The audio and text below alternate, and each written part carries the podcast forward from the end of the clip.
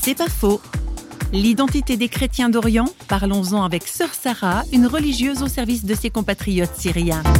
Si vous me demandez d'où je viens et quelle est mon identité, je répondrai je viens de l'Orient, le berceau de civilisation avec 10 000 années d'histoire, avec 2000 ans d'une présence chrétienne.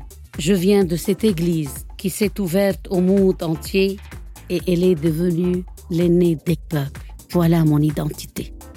Je suis appelé à être témoin de réconciliation, de justice et de paix. Si je perds cette identité-là, plus besoin d'être en Syrie.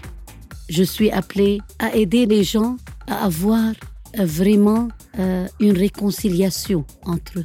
Voilà mon identité. C'est pas faux, vous a été proposé par Radio Réveil.